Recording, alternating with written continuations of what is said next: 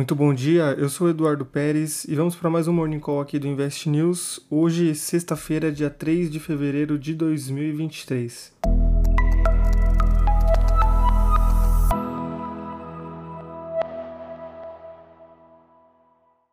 Depois da decisão do Fed em subir os juros nos Estados Unidos na quarta-feira, os mercados passaram por um desempenho misto na quinta-feira ontem, com alta de 3,25% do índice Nasdaq, 1,47% no S&P 500, enquanto o Dow Jones teve uma queda de 0,11%.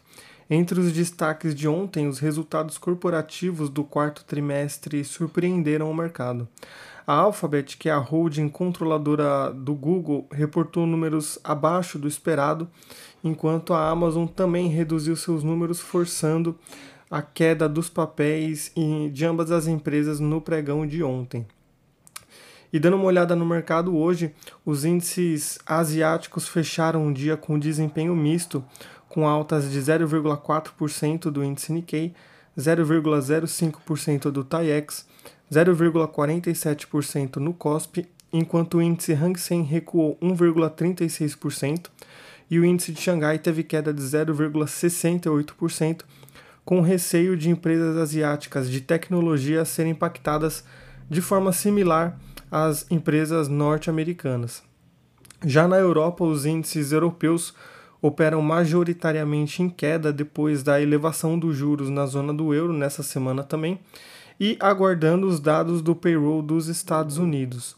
Nem mesmo os dados do índice de gerentes de compra, o PMI, referente à zona do euro e Reino Unido, no mês de janeiro, reportando resultados acima das expectativas, conseguem reverter esse ânimo dos investidores que pressionam as quedas de 0,63% no índice DAX, 0,26% no CAC 0,61% no IBEX e 0,44% no índice Eurostox, enquanto o índice FTSE britânico se mantém como a exceção na região com ganhos de 0,24%. Já nos Estados Unidos, hoje, os investidores acompanham a divulgação do payroll, que é o relatório de variação de empregos de setores não agrícolas referente ao mês de janeiro, e o mercado projeta que a criação dessas vagas passe das 220 mil registradas em dezembro para 180 mil agora no primeiro mês de 2023. Enquanto as expectativas para a taxa de desemprego referente a janeiro, que é a taxa que vai ser divulgada também hoje, tem uma indicação de leve aumento de 3,5% em dezembro para 3,6% agora no mês de janeiro, de acordo com as projeções dos investidores. E também dos efeitos de juros mais altos, levando à diminuição dos resultados corporativos e também a desaceleração econômica, os pré-mercados se estressam com as quedas de 0,25% do Dow Jones, 1,38% do índice Nasdaq e 0,76% do S&P 500.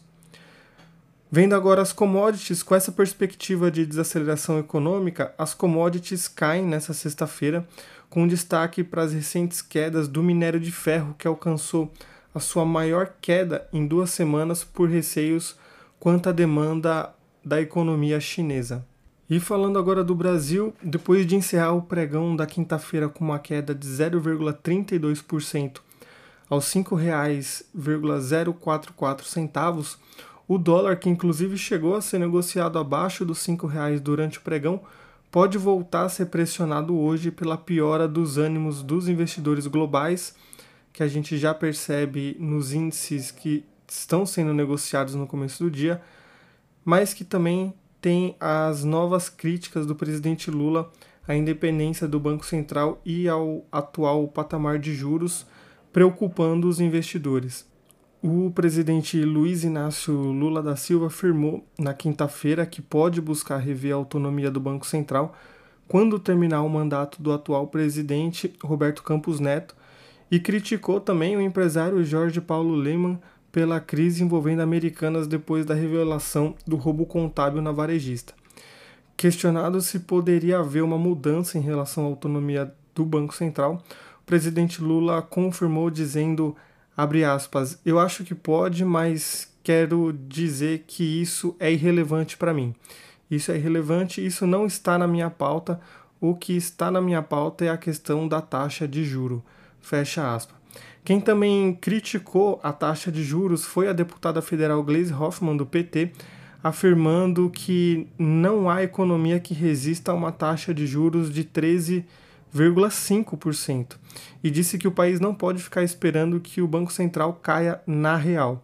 Apesar das críticas, a atuação do Banco Central na elevação dos juros brasileiros, que está atualmente em 13,75 e não 13,5, como mencionado pela própria Glaze, para conter justamente a inflação, tem dado resultados, já que o IPCA em 12 meses registrado em dezembro de 2021 era de 10,06%, enquanto em dezembro de 2022 era de 5,79%.